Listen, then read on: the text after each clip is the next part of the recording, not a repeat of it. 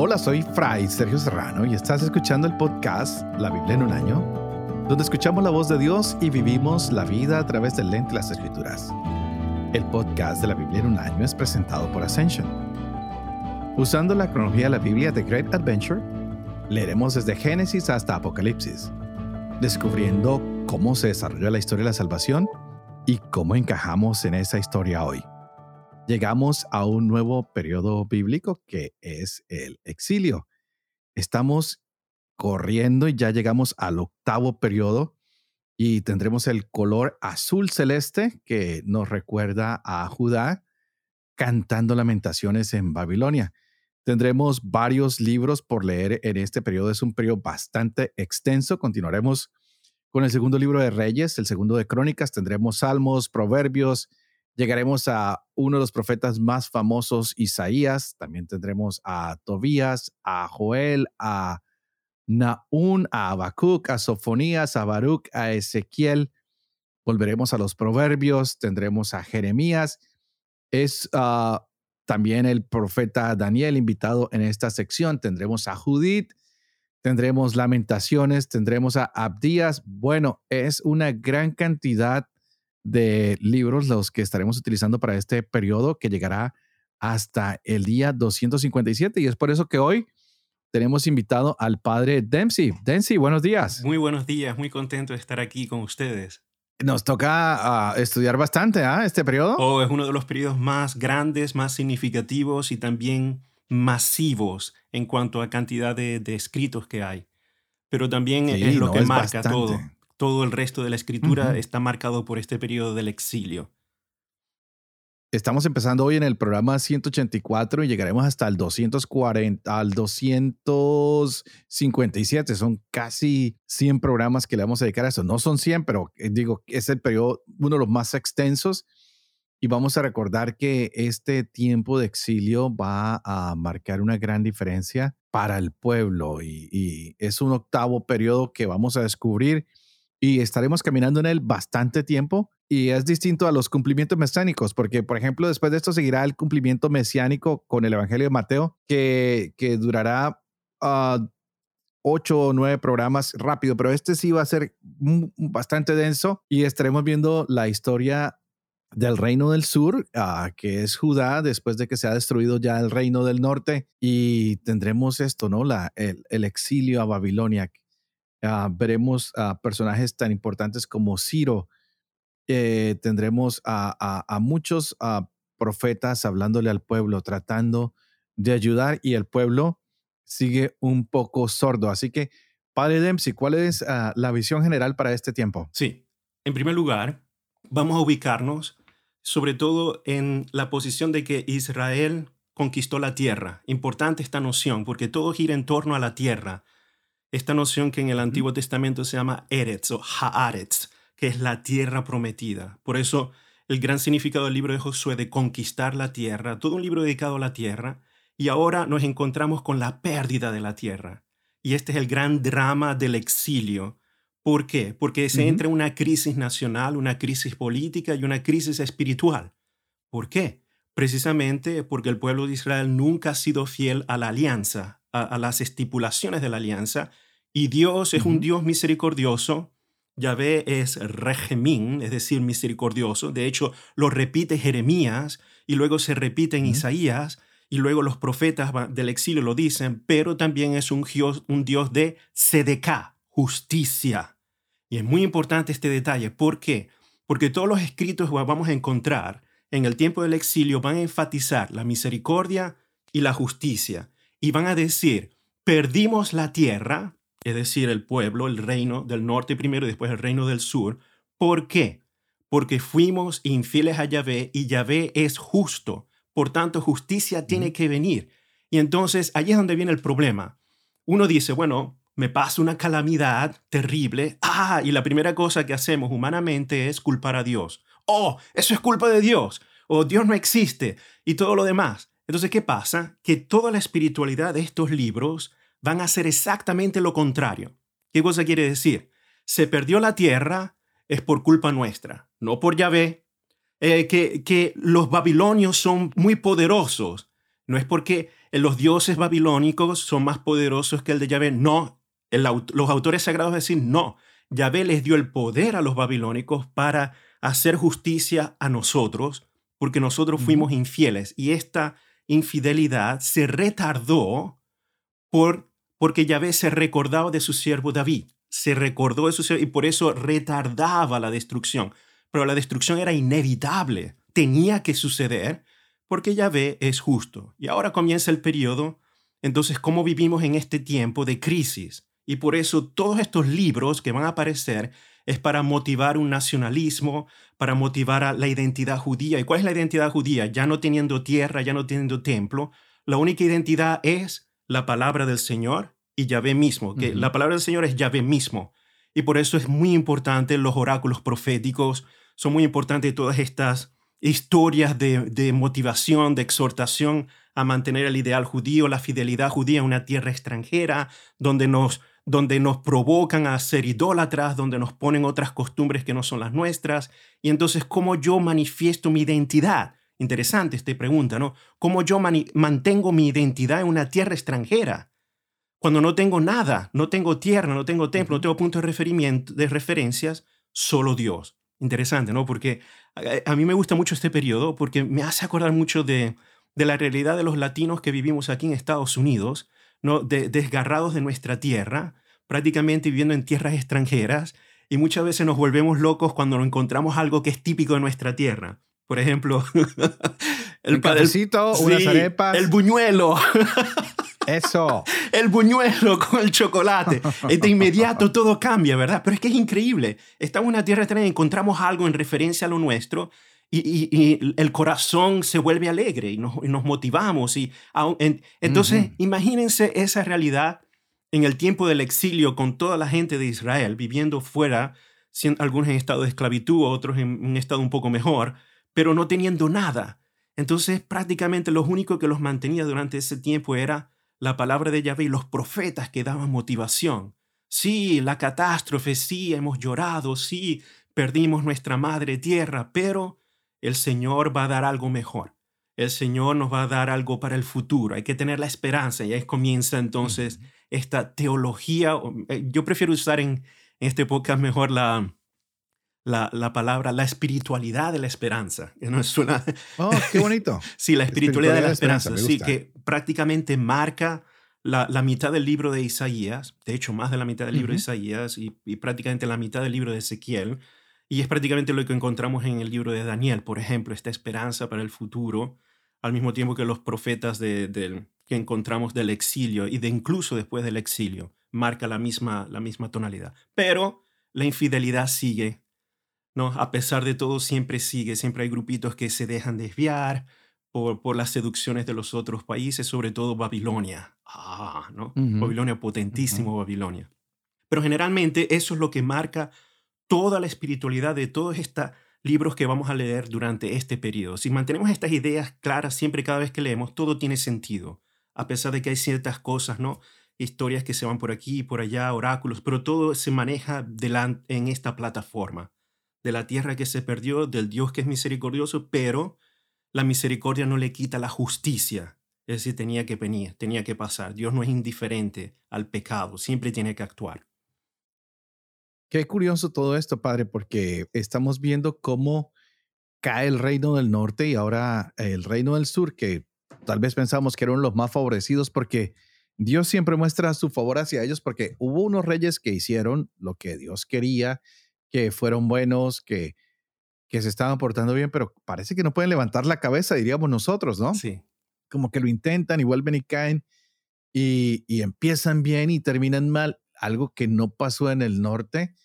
Y a mí siempre me impresionó mucho cómo en el norte crearon esos dos templos para los becerros y, quieren evitar a toda costa ir al sur a, relacionarse con sus hermanos y esto les va a, costar mucho. Y ahora vemos este tiempo en que ah, Dios da una oportunidad y vuelve y da otra oportunidad. Y por eso en el periodo anterior estábamos leyendo el libro de Oseas, ¿no?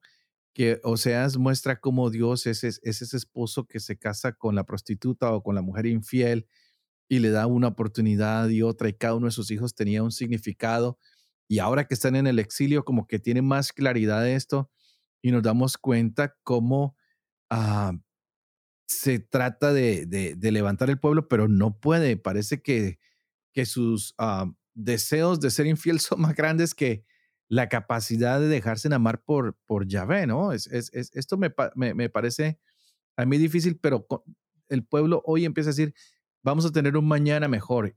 Y es cuando sale Isaías y nos llena de esperanza y abre una nueva ah, oportunidad. Y es uno de los libros que a mí siempre más me ha fascinado y que lo tenemos siempre por los tiempos de Semana Santa, que nos va a ilustrar mucho y nos va a llenar de esperanza en que el maestro va a morir, pero que va a traer la buena noticia. No sé, son tantas cosas en este periodo que no sé ni por dónde ah, continuar, padre. Así que usted denos luz. Sí, por ejemplo, o sea, es uno de esos profetas que llamamos del pre-exilio. Pero irónicamente, su vida personal refleja literalmente el drama de Israel.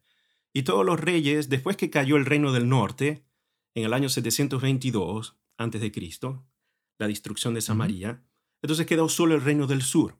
Y en el reino del sur hubo ciertos reyes que eran buenos, ¿no? Sobre todo Josías era el más importante. Josías, de todo ese grupo de reyes del sur, que eran descendientes de David, Josías fue el quien se pareció más a David, que hizo una reforma religiosa, y parte de esa reforma religiosa, eso lo vamos a ver en Segundo Reyes, capítulo 22 al 23, esa reforma religiosa pedía de sacar del templo de Israel las estatuas, las estatuas de los Astarte, incluso habían, habían estatuas de, caballos, y mandó a quitar también de todas las montañitas que están alrededor de, Jerusalén los altares dedicados a los Baal y a todos los dioses. ¿Por qué? Porque los reyes antes de él lo permitían. Era un desastre. Prácticamente esta combinación del culto de Yahvé con cultos de Baal, de Astarte, de Dagón y muchos otros más. Es una abominación. Entonces Josías quiso limpiar todo. Pero después de él, todo cayó. Y ahí es cuando vienen entonces este, estos reyes soberbios. No, por ejemplo, Jehoiaquín, que viene después de Josías, oh, que, que, es un desastre. Y es prácticamente esta soberbia de sentirse el centro es lo que lo lleva a desafiar la autoridad del nuevo imperio, del nuevo reino que está surgiendo, que es el imperio babilónico. Y aquí es cuando tenemos este problema, ¿no? con Nabucodonosor, porque Nabucodonosor es, es, un, es uno de esos megalomaniáticos, es decir, él es el, universo y no acepta un, no como respuesta. ¿Y qué sucede? que cuando un rey vasallo comienza a desafiar su autoridad, entonces viene la represión. Y ahí es cuando comienza la primera invasión grande que le hizo a Jerusalén en el año 597. Muchos autores clásicos bíblicos en, academia llaman a ese, a ese año la primera deportación. Otros autores, para que tengan en cuenta esto, otros autores dicen que hubo una deportación anterior, prácticamente el 605, y, pero hay muchos debates académicos sobre eso, no quiero entrar sobre eso, pero en esa deportación anterior no fue verdaderamente una deportación, fue que el rey de Judá hizo una oferta de ciertos jóvenes que fueran al servicio del rey en Babilonia, y ahí es donde se coloca a Daniel con sus amigos, en Daniel. Pero la, primera deportación de estas políticas, que era para marcar la fuerza de Babilonia, fue en el 597 y allí precisamente fueron deportados las autoridades, los líderes, la, gente de sangre azul de Jerusalén a Babilonia. Y en esa deportación estuvo metido Ezequiel. Muy importante ese detalle. Oh, ese libro me fascina porque con Ezequiel nunca sabemos si está escribiendo Exacto. en el momento o antes del, del momento o después del momento, pero es toda una narración sí. increíble. ¿Cómo va a, y, él termina siendo uno de los primeros exiliados exacto, también. Exacto, es lo que llamamos en el primer grupo, que fue un grupo muy pequeño, pero fue para dar una, para cortarle la cabeza a la culebra, según Nabucodonosor. se llevó al rey, se llevó a toda la sangre azul de Israel, y allí Ezequiel, porque Ezequiel era, era una persona de, que pertenecía a una familia noble.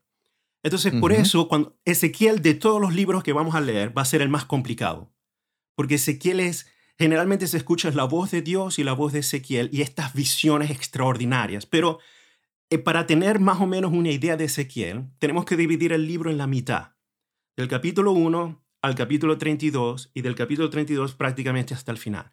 La primera parte del capítulo del libro de Ezequiel es Ezequiel que ya está en Babilonia, pero todas sus, sus profecías están dirigidas a la gente que todavía está en Jerusalén para decirles cambien, cambien, conviértanse, son los oráculos de, de Yahvé. Y esos oráculos son antes de la destrucción del templo. Es increíble, antes de la destrucción del templo.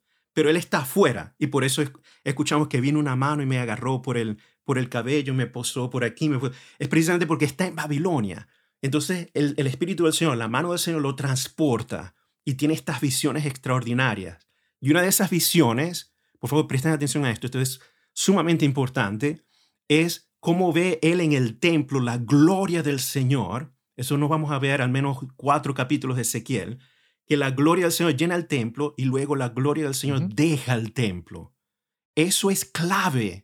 Y ustedes me dirán, pero padre, ¿por qué es clave? Porque en la espiritualidad de Ezequiel, cuando, cuando Nabucodonosor llega la segunda vez a Babilonia, a, Jerusalén para destruir el templo, ya la gloria del Señor había dejado el templo. Sumamente importante este detalle porque así él puede explicar que eh, ya el Señor salió del templo, salió de Jerusalén antes de la destrucción porque la infidelidad era demasiada y él no podía estar allí. Por eso Ezequiel tiene que describir esta cosa magnífica que, que, desafía la imaginación. De verdad que sí, es bastante... Estas imágenes muchas veces es difícil incluso hacer un diagrama mental de las cosas que describe, porque es muy complicado. Y después comienza entonces, a, cambia la tonalidad del libro, y a partir del capítulo 33 es sobre un nuevo futuro, una esperanza mejor, este, un nuevo corazón, una nueva alianza, una resurrección del pueblo y comienza todas estas estos oráculos magníficos que uno dice, pero bueno, ¿de dónde salió esto? Y todo se entiende desde el punto de vista de estas invasiones babilónicas, pero el libro no lo dice. El libro solamente dice los oráculos. Entonces, ya teniendo más o menos esta, este balance, uno puede entender mejor el libro y por dónde van entonces los oráculos. ¿no? Entonces los oráculos están divididos generalmente, los primeros grupos son más de juicio, de condenación por la infidelidad, pero ya a partir del segundo parte, cuando ya Jerusalén fue destruida, ahora es, no, no, no, no, Dios te ama, tranquilo, que Dios nos va a dar algo mejor y va a ser un, algo nuevo, algo esplendente y va a haber una resurrección y vamos a hacer un nuevo pueblo y va a ser distinto y todo comienza así. Es muy lindo, a mí de verdad que es, es un libro fascinante que es un rompecabezas ese libro es un sí, A mí me ha roto la cabeza, de verdad que sí.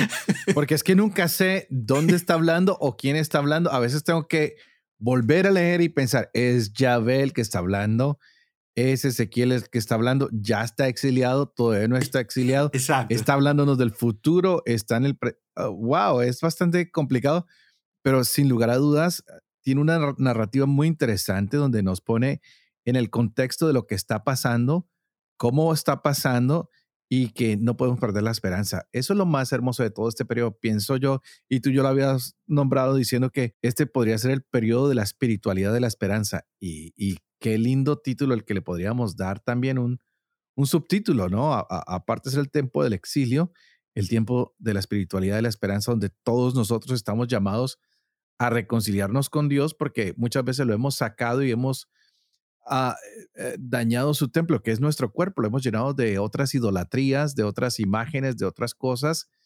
Y, este profeta Ezequiel es tremendo. No, no, no, no sé tú cómo lo puedas definir para que la persona lo pueda, lo, pueda entender un poco mejor, ¿no? Parece que es el, el centro con, con Isaías de todo este periodo, ¿no? Sí. De hecho, Ezequiel, si podemos eh, eh, ser claros, Ezequiel recibió su vocación profética ya estando en el exilio. Porque Isaías, bueno, ya comienza, eh, Isaías es un poco complicado, ¿no? Pero la vocación del, del, profeta Isaías ya comienza estando en Jerusalén antes del exilio. Y Jeremías, él vivió la destrucción de Jerusalén. Estaba en Jerusalén cuando Jerusalén fue destruida, invadida por los babilónicos. Y su acción después del exilio fue mínima, pero estaba en Egipto cuando hizo eso. Pero Ezequiel es el profeta que recibió la vocación ya estando en el exilio e hizo toda su misión profética estando en el exilio como un exiliado. Entonces, es interesante. Y Ezequiel tiene una personalidad, bueno, una de las cosas que me llama mucho la atención cuando leamos el libro de Ezequiel es que es muy radical y hace, y hace cosas extremas. Los famosos signos proféticos que hace son extremos, ¿no?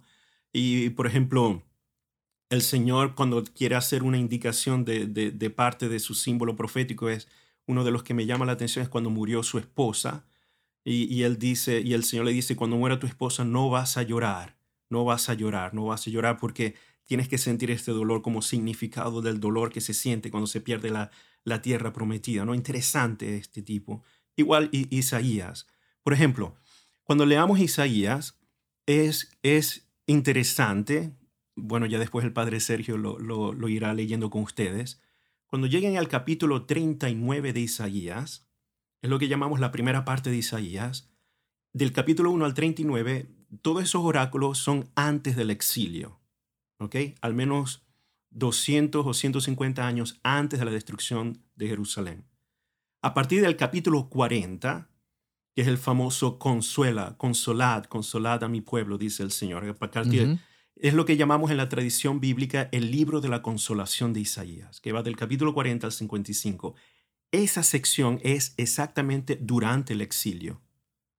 Eh, allí comienza el exilio. Y de hecho, por eso es que comienza el capítulo 40, consolad, consolad a mi pueblo, dice el Señor, porque ya están en Babilonia, ya están sufriendo, ya han llorado por la destrucción de Jerusalén. Mm.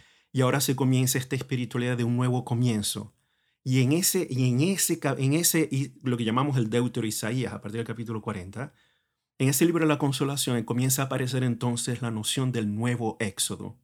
Muy importante ese sentido. Es, eh, eh, eh, ¿Podrías profundizar un poquito más acerca de eso? Porque muchos ah, teólogos bíblicos, los que están en la escuela contigo, pues hablan mucho de eso, de que no solo es un libro profético, sino que va a hablar de la liberación de parte de Dios que están en Babilonia y lo catalogan como el nuevo éxodo, pero el profeta tiene algo que va mucho más allá, ¿no? Entonces, sí. que vamos a llegar, pero a una nueva creación, a algo que es absolutamente nuevo para todos.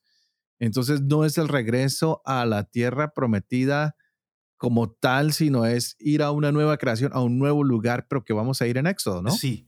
De hecho, es muy interesante porque el, lo que nosotros llamamos el segundo Isaías, en el libro de la consolación, él, lo que hace es que relee el libro del Éxodo, o al menos el episodio del Éxodo, que ya nosotros lo hemos leído, lo relee y ahora lo reinterpreta y se repropone como un oráculo del Señor.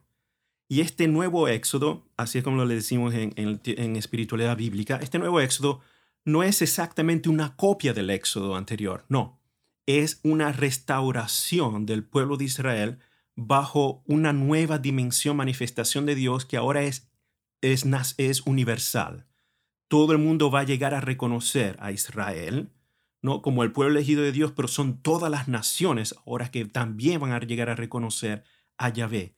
Y en este nuevo éxodo, el Señor, así como liberó a su pueblo de la esclavitud de Egipto, ahora va a liberar de nuevo de, esta, de este periodo babilónico, del exilio babilónico, y les va a dar una nueva bendición en la tierra. Pero aquí aparece una cosa interesantísima que hasta el día de hoy es un enigma, al menos este, tratar de explicarlo. Para nosotros los cristianos cuando lo leemos es muy lindo, pero es la figura del, del siervo del Señor. Precisamente aparece en este periodo del nuevo Éxodo. Está en el libro, lo que llamamos el libro de la consolación, el segundo Isaías. los famosos cánticos del siervo del Señor. Son poemas que aparecen en esta, en esta espiritualidad de la esperanza, de la restauración, del nuevo éxodo, aparecen estos poemas donde aparece este siervo del Señor, el Ebed Adonai. Y uno dice, pero bueno, ¿y quién, ¿y quién es este? no? Y este siervo es fiel al Señor y hace todo lo que dice el Señor y habla las palabras del Señor y al mismo tiempo es este siervo del Señor que da la vida por el pueblo, que ofrece su vida, que es despreciado, pero después de ser despreciado, el Señor lo exalta y prácticamente hay aquí millones y millones de comentarios. Por supuesto, para nosotros cristianos, este siervo del Señor representa a Jesús. A Jesús de hecho, el, Evangelio de Mateo lo cita, hace citaciones en, el episodio de la Pasión, hace citaciones, alusiones a, este, a, estos, a estos textos de Isaías, lo que llamamos el segundo Isaías, el siervo del Señor. Pero, eh, por ejemplo, pero, por ejemplo, cuando leemos los comentarios judíos, dicen, no, e-, ese siervo del Señor se refería o al profeta o al pueblo justo de Israel. Eso es una, dicen que es una interpretación simbólica. Nosotros cristianos vemos allí una prefiguración de Jesús mismo. Eso se los digo porque es fascinante cuando comencemos a leer y prácticamente cuando se describe el sufrimiento del siervo del Señor, es como si estuviéramos leyendo la pasión de Cristo. Es muy similar, al menos el, el esquema básico. Y es esta figura enigmática precisamente comienza a aparecer en este periodo de el nuevo éxodo, esta nueva restauración, de, esta nueva, de este nuevo comienzo que va, será mejor, según el oráculo de, de, Isaías. Y el Dios universal ahora utiliza otros reyes, no solo para castigar, sino también para liberar, para bendecir, para guiar a su pueblo. Y aquí es cuando se menciona el famoso Ciro el Grande, ¿no? De Persia, porque ya el segundo Isaías al final comienza a anunciar de que va a venir esta figura que es utilizada por Yahvé para liberar a su pueblo de esta esclavitud del exilio babilónico. Y de hecho Ciro el Grande fue quien destruyó, quien conquistó el imperio babilónico. Y inmediatamente cuando conquistó Babilonia, al año siguiente, Babilonia cayó en el 539. Y luego en el año siguiente, 538, Ciro el Grande hizo el famoso edicto que permitió a los judíos regresar a Jerusalén y para reconstruir su ciudad, que luego llevó décadas en hacerse. Y los ayudó, ¿no? Los ayudó bastante en la reconstrucción. Sí, exacto. No, no solo les da el permiso, sino que les da herramientas y les da posibilidades para que regresen.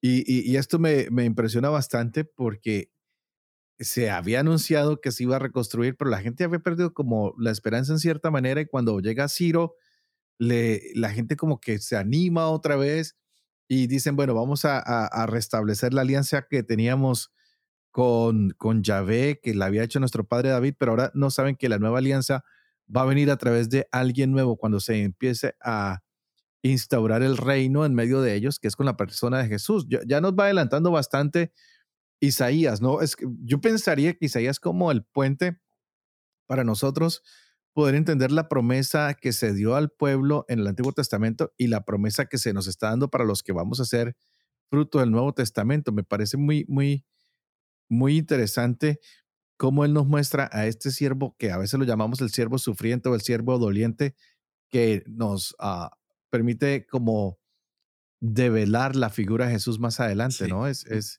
no sé si esto valga la pena uh, mencionarlo, cómo podemos encajarlo, porque a veces no, no, no, no nos vemos unidos al Antiguo Testamento, siempre pensamos que son dos cosas diferentes, pero se nos olvida que venimos del de, Antiguo Testamento y, y, y, empalmamos con el Nuevo Testamento, con, el, con la venida de Jesús, y es por eso que hemos hecho este timeline que lo hizo Jeff Kevins y nos va mostrando todo un periodo progresivo en ese caminar, en el ir llegando. Y con este nuevo éxodo, pues seguimos caminando y estamos esperando que la liberación mesiánica por eso siempre colocamos los evangelios eh, en los intermedios que nos van mostrando que lo que el pueblo está esperando, lo que el pueblo está anhelando, se da cuando llega el Mesías, que es Jesús, y, nos empieza a llegar lo que tanto se esperaba, una nueva creación. Exacto. Pero esto es solo un profeta que vamos hasta el momento, ¿ah? Sí. Vamos, llevamos dos, Ezequiel e Isaías. Sí, pero por ejemplo, San Jerónimo, muy lindo lo que dices, Padre Sergio. San Jerónimo, por ejemplo, dice que Isaías es un, es un evangelio eh, eh, velado o es el evangelio eh, velado, cubierto. Porque de hecho, por ejemplo, Isaías, la promesa del Emmanuel, es, prácticamente ya está en el Nuevo Testamento. El siervo del Señor es prácticamente, el sufrimiento del siervo de Yahvé es prácticamente el corazón de la pasión de todos los evangelios. Aparte de todos los oráculos de, de restauración, es prácticamente, él veía, ya Jerónimo veía en Isaías el evangelio ya preanunciado. Y, y ver cómo los padres de la iglesia no veían una desconexión, sino todo lo contrario, esta relación íntima entre el Viejo y el Nuevo Testamento. El Viejo Testamento, podemos decir. A, mí me encanta, a mí me encanta y yo pienso que uh, Isaías nos va a llenar de mucha alegría en este tiempo que es un poquito largo, pero que es para desgustar y, y, y, y para a disfrutar. Por eso yo quisiera preguntarte, no sé si nos quieres hablar un poquito de otro de los profetas que es muy famoso, que es Jeremías, el cual a mí me encanta y creo que a todas las personas que nos escuchan los va a emocionar también este profeta. ¿Qué podríamos decir de él? Si, si tú quieres mencionar algo. No, claro que sí. Jeremías es de una familia sacerdotal. Y prácticamente Jeremías ejerció toda, todo su ministerio en Jerusalén. Y Jeremías nació durante, el, él, nació prácticamente cuando Josías, el gran rey bueno, estaba, estaba gobernando. Pero Josías este, duró no mucho tiempo en el poder.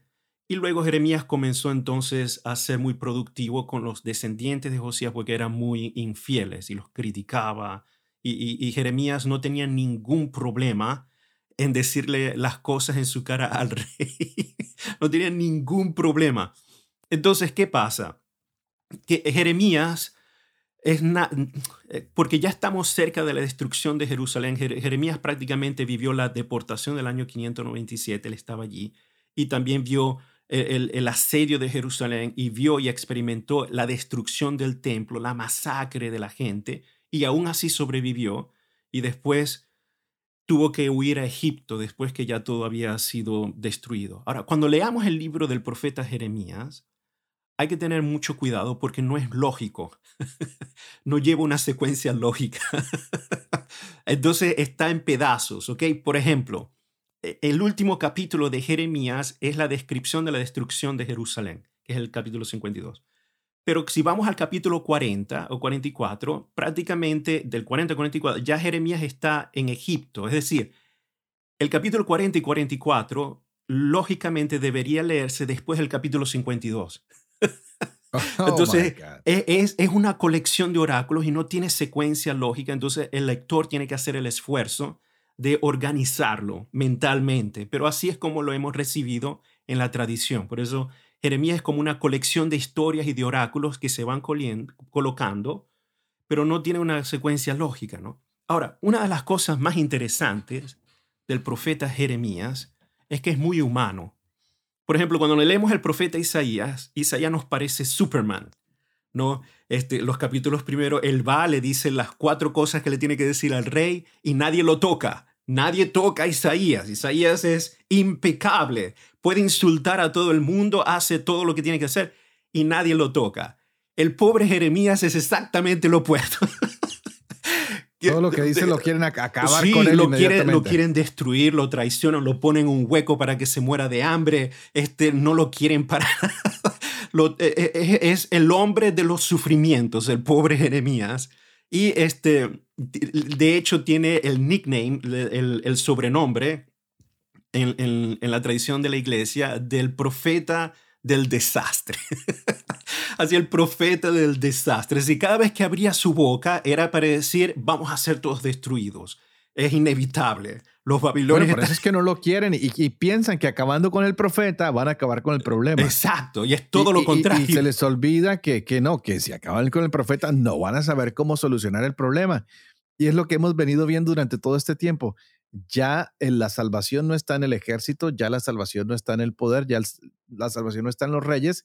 Lo que va a traer la palabra de salvación son los profetas que van anunciando lo que está bien y lo que está mal. Y es algo que nosotros hemos recolectado en lo que es el bautismo, cuando se dice que el niño se hace o la niña sacerdote, profeta y rey, que es para anunciar lo que se debe hacer y denunciar lo que está pasando mal.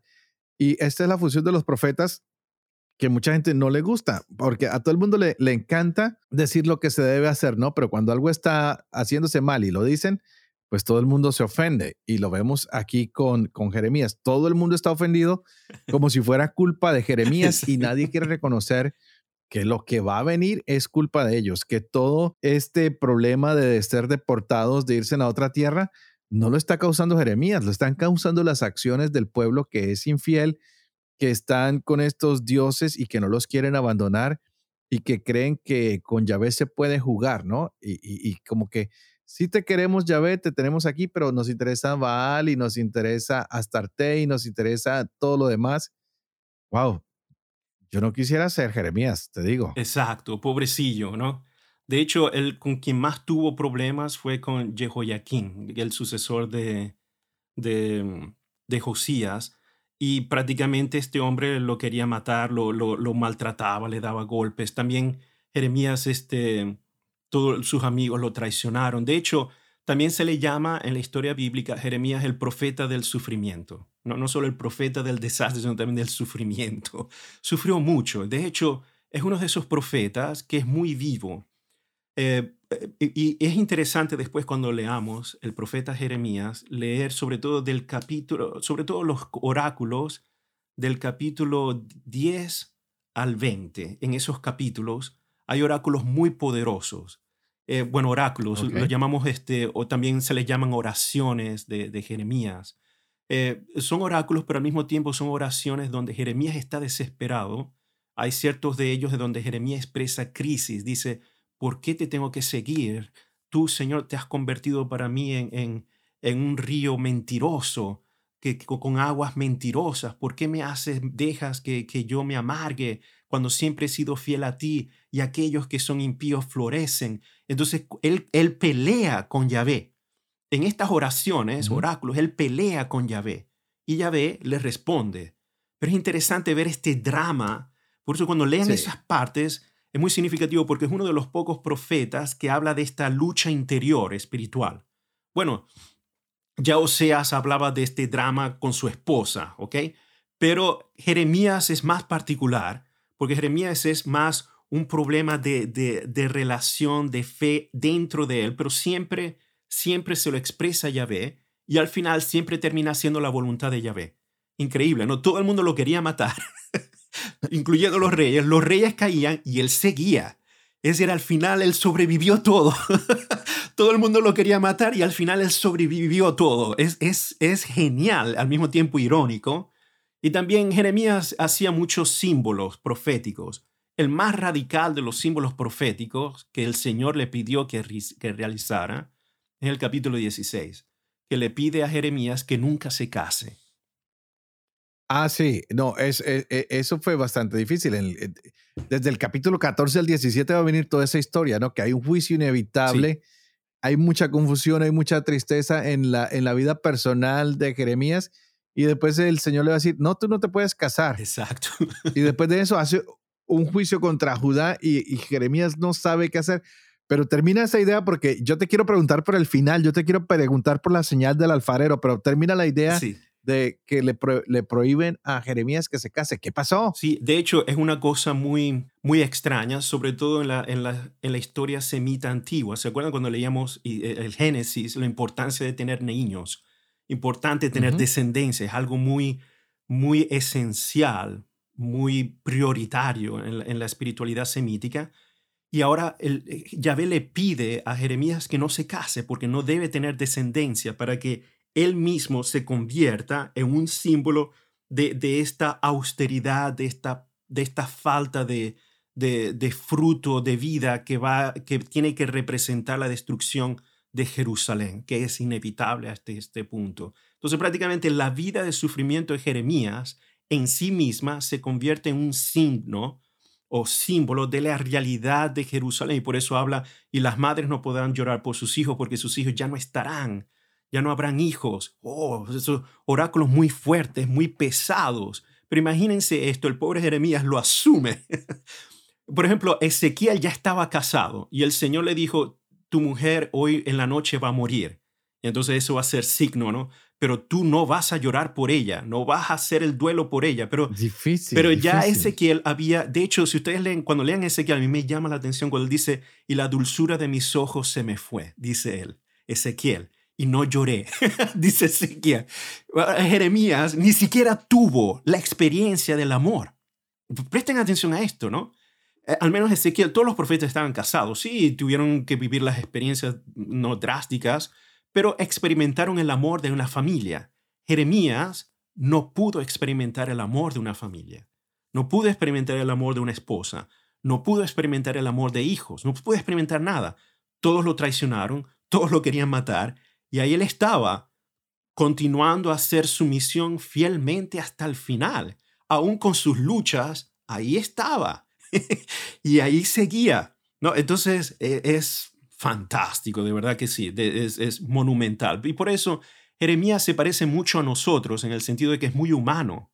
Y por eso cuando le, leamos Jeremías, aunque si a veces no, no tienen sentido porque la, no, no, hay, es difícil colocar la cronología, es importante pensar, ver esta parte humana, porque nos hace sentir que Jeremías también e, es, un ser humano como nosotros, que pregunta, que tiene angustia, que, que tiene que seguir, eh, como digamos, siendo fiel al Señor a pesar de, que sus emociones le dicen otra cosa, ¿no? Y, a mí me encanta esa parte, que creo que, es, que vale la pena, ¿no? Bueno, padre, yo quisiera preguntarle un poquito acerca de las lamentaciones, porque lo vamos a ver con el mismo Jeremías, lo veremos con Abdías, con Abacut, con Judí, con Baruch, con Daniel, con el mismo Ezequiel, de quien ya hablamos un poco, pero pienso que este tiempo es, es interesante porque cuando la gente está cautiva en Babilonia, viene todo esto, ¿no? Lamentándose, pero ah, como diríamos en, en Colombia, ya están llorando sobre la leche derramada, ¿no? Tuvieron tiempo de hacer las cosas bien, pero no se hicieron. Y ahora que tienen el problema, todo el mundo se lamenta y, y, y, el Señor no abandona al pueblo, los llena de esperanza. Y es ahí cuando vienen todos estos profetas a, a, a traer estos mensajes que son tan positivos. Exacto. De hecho, lamentaciones en la tradición hebrea, incluso nosotros hoy le preguntamos a un hebreo piadoso, les van a decir que las lamentaciones fueron escritas por Jeremías mismo, después de la ah, destrucción. Es interesante ver esa tradición hebrea, porque Jeremías estuvo allí y cuando vio caer todo, después, dice la tradición hebrea, que escribió estos poemas de la lamentación, del dolor, que hasta el día de hoy se siguen meditando en la tradición hebrea recordando este, la pérdida del gran templo de Salomón. Y, y, es verdad, o sea, de hecho nosotros leemos las lamentaciones sobre todo cuando estamos acercando la Semana Santa, cuando comenzamos entonces a entrar dentro del libro de las lamentaciones. No, pero por eso se entiende que solo ha quedado esta ciudad, ¿no? Y esta Sión se ha desolado y comienza el llanto por Sión, precisamente porque está describiendo lo que pasó después que el templo fue destruido y, como decimos, llorar por la leche derramada. sí, sí, este, de verdad es así. De, de, hecho, es la mejor descripción que se le puede dar al, libro de lamentaciones. De hecho, es llorar por lo que... Y, la cosa extraña es que ya habían sido anunciados esto. Había sido anunciado desde siglos antes, pero Israel no escuchaba. No escuchaba, no escuchaba. Y ahí es cuando comienza aparecer esta espiritualidad del sufrimiento. Por eso Jeremías, eh, Jeremías hay que ponerlo con la espiritualidad del sufrimiento, pero también hay espiritualidad de la esperanza. Pero el sufrimiento es muy importante en Jeremías porque de, de hecho de allí es donde se puede entender entonces las lamentaciones. Sobre todo cuando en las lamentaciones se dice, ahora tus enemigos han hecho los príncipes del libro de lamentaciones. Ese punto es importante porque los enemigos de Israel, de Judá, por ejemplo, los babilonios, ahora son los que gobiernan todo. ¿Y qué pasa? Que al final y al cabo es Dios quien maneja todo. Eso es muy importante, ¿no? Es decir, no es que estos príncipes o sus dioses son más fuertes que Yahvé, no, es todo lo contrario. Es Yahvé quien utiliza estos instrumentos humanos e-, extranjeros para seguir educando a su pueblo, pero es una educación muy costosa. Es una educación que se hace a través del sufrimiento. Y es allí, a través de ese sufrimiento, donde Dios espera que algo mejor vaya a surgir. Es, es como ese tipo de, eh, sí, eh, em, en inglés se dice tough love, un amor duro que dar, sí, sí, sí, un amor muy duro que hay que dar, ¿no? Pero... Óigame, padre, tradúzcame todas las frases porque eh, a veces nos dicen que nosotros hablamos mucho spanglish y sí, es cierto, se nos van las luces, pero para todas las personas que nos están escuchando en el resto del mundo, perdónenos, pero a veces la influencia de estar aquí en los Estados Unidos nos, nos, nos limita en el mismo vocabulario. No sé si estés de acuerdo. Yo a veces quiero decir algo y no sé en qué idioma lo estoy diciendo porque a veces en un idioma suena mejor que en el otro. Sí. Pero padre, si me permite ah, hablar de este poquito, un poquito de las lamentaciones, muchos teólogos y muchos biblistas dicen que, como tú lo decías, que esto es escrito por, por Jeremías, pero sobre todo cuando se lee este libro, las lamentaciones, es como el que puede entrar e indagar y mirar lo que está en el corazón de, de, de una mujer o del mismo Jeremías, no sé, como una sensibilidad especial, como una sinceridad especial, como lo que es ser compasivo, comprensivo, eh, que es que hay una ternura que se puede descubrir ahí, pero que también es severo, ¿no? Y que anuncia pues esta destrucción, que pronuncia que va a haber un juicio y que vienen a Nabucodonosor y de ahí ya no hay cómo detenernos. Y e, es bastante interesante este libro, ¿no? Que a veces no es muy común en nuestras lecturas, que a veces no es muy común en un retiro, en una reflexión, pero que lo vamos a tocar y nos va a abrir una perspectiva interesantísima. Sí, de hecho, la, espiritualidad del sufrimiento, como lo vemos en la vida de Jeremías, pero en el libro de lamentaciones, es la forma también como Dios ve verdaderamente la persona como es o el pueblo como es. Porque es allí donde ya no hay máscaras, es allí donde ya no hay seguridades, es allí donde todo lo que tenía se perdió. Ya no, de hecho, Lamentaciones dice, ya no tienen pan y vino en la calle, hay muertos en las calles. Es precisamente porque está describiendo esta Jerusalén que ha sido destruida. Ahora no queda nada. Solo Dios queda. Todo ha pasado y solo Dios queda. Y este sufrimiento viene precisamente por este estar pegado, pegado eh, a, las seguridades externas, que muchas veces son importantes, pero no es el centro. Y cuando todo esto se cae, se destruye, nos damos cuenta que lo único que se necesita ahora para sobrevivir es Dios, porque no queda nada más. Es, para, es como una educación forzada. Y en ese sufrimiento que viene del apego a realidades físicas o a seguridades que no son Dios, ese sufrimiento entonces nos hace ver tal cual como somos. Y allí Dios comienza a actuar, precisamente en ese vernos tal cual como somos. Es decir, ya sin nada, sin ninguna seguridad, sin ninguna pretensión, sin ninguna máscara, e irónicamente, el sufrimiento se convierte en la herramienta que Dios usa para construir, para edificar, para modelar, ¿no? Ya que hablabas del alfarero, modelar. De hecho, el sufrimiento es la forma de la modelación de Dios, que es muy duro, sí, muy duro de aceptar, pero es una realidad humana que nadie puede escapar. Y después, ahí es cuando comienza entonces la verdadera liberación.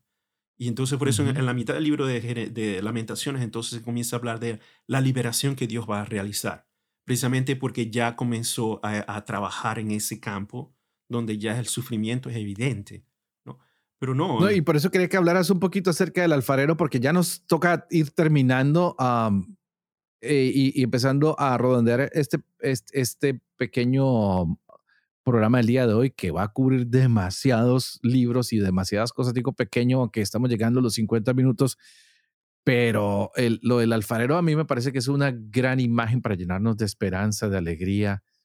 No sé qué podrías decir y cómo podríamos empezar a resumir este libro, o perdón, este octavo momento que es el del exilio. Sí, e, el alfarero es uno de estos símbolos proféticos que se menciona en el libro de Jeremías y prácticamente Dios es el artista. Dios es un alfarero, un artista, e irónicamente se utiliza el mismo verbo yazar que se, que se utiliza en Génesis capítulo 2. El mismo verbo, yazar, que es de formar. Formar al hombre, ahora es formar este, este vaso. Y Dios mismo se identifica con este artista, este alfarero, que cuando ve una cosa que no va bien, la destruye. Se tiene que, pero no la destruye completamente, la vuelve, la, la pone de nuevo, le quita la forma mala que tenía y vuelve a utilizar el mismo material para hacer un, algo mejor un vaso mejor. Este yazar de Yahvé, prácticamente, que es el formar, el modelar, esculpir de Yahvé, prácticamente pasa a ser entonces la interpretación que se le da a la destrucción de Jerusalén. Recuérdense que todo esto está en el contexto de la destrucción de Jerusalén, pero no se queda con la destrucción por el hecho de la destrucción. Porque Dios no piensa así. Ya el hecho de restaurar o de rehacer o remodelar y crear un vaso nuevo implica que esta destrucción va a llevar a otro término, va a llevar a, otro fin, que será propiamente el de esta nueva restauración, este nuevo vaso que va a surgir. Entonces, como ven en, en, Jeremías, pero también en todos los profetas del exilio, en los escritos del exilio, sí vamos a encontrar cosas duras, juicios temerarios, acciones temerarias de Dios, pero siempre está la espiritualidad de la esperanza que está en el futuro, que va a ser mejor. De hecho, un punto clave en Jeremías, donde podemos ver esta restauración del, alfarero del vaso, es en Jeremías del 30 al 33, que es el famoso libro de la consolación de Jeremías, se le llama así a ese, ese grupo de capítulos, que es muy lindo, donde él habla precisamente de, este, de esta acción de Dios que nunca va a abandonar a su pueblo, pero el castigo era inevitable porque ya, ya no se podía salir de allí. Sí, él promete una nueva alianza, pero hay un castigo, Exacto. ¿verdad? Y dice que él va a escribir ahora sobre los corazones de las personas, tratando de hacer una rectitud, de ponerlos nuevamente en el camino. Pero esto ahora ya no va a ser de cosas exteriores, sino tiene que nacer de adentro. Viene algo que tiene que nacer del interior y de esa será la única manera que podamos conocer que Dios es grande. Y, y todo esto se va a dar en el corazón tanto de grandes como de chicos, ¿no? Esto, esto me, me interesa mucho porque es como después nos vamos a dar cuenta que Jesús viene a hacer esa acción desde adentro, ¿no? ¿Qué nos hace impuros? ¿Lo que entra? No, es lo que sale de dentro. Exacto. Entonces, qué, qué bonito lo que estás diciendo, Padre Dempsey, porque creo que, que nos puede ayudar a centrar a todos los que estamos escuchando este podcast, que a veces buscamos todo de afuera, pero se nos olvida que toda esta bendición empieza ahora desde adentro y ya está anunciada desde Jeremías y la vimos en Jesús y la tenemos que continuar. O, o no sé cómo podemos manejar este tema porque estamos llegando al final y, y quisiera que, que, nos hicieras como un recuento de todo lo que va a ser este periodo, qué tenemos que mirar, qué es lo importante a descubrir. ¿Cómo nos puedes tú orientar para, para estas lecturas que se acercan en, en, en, este tiempo del exilio? Sí, en primer lugar, la justicia. La justicia de Dios okay. es un punto que se mantiene constantemente, incluso es un tema que se va a tomar muy en serio en el Evangelio de Mateo.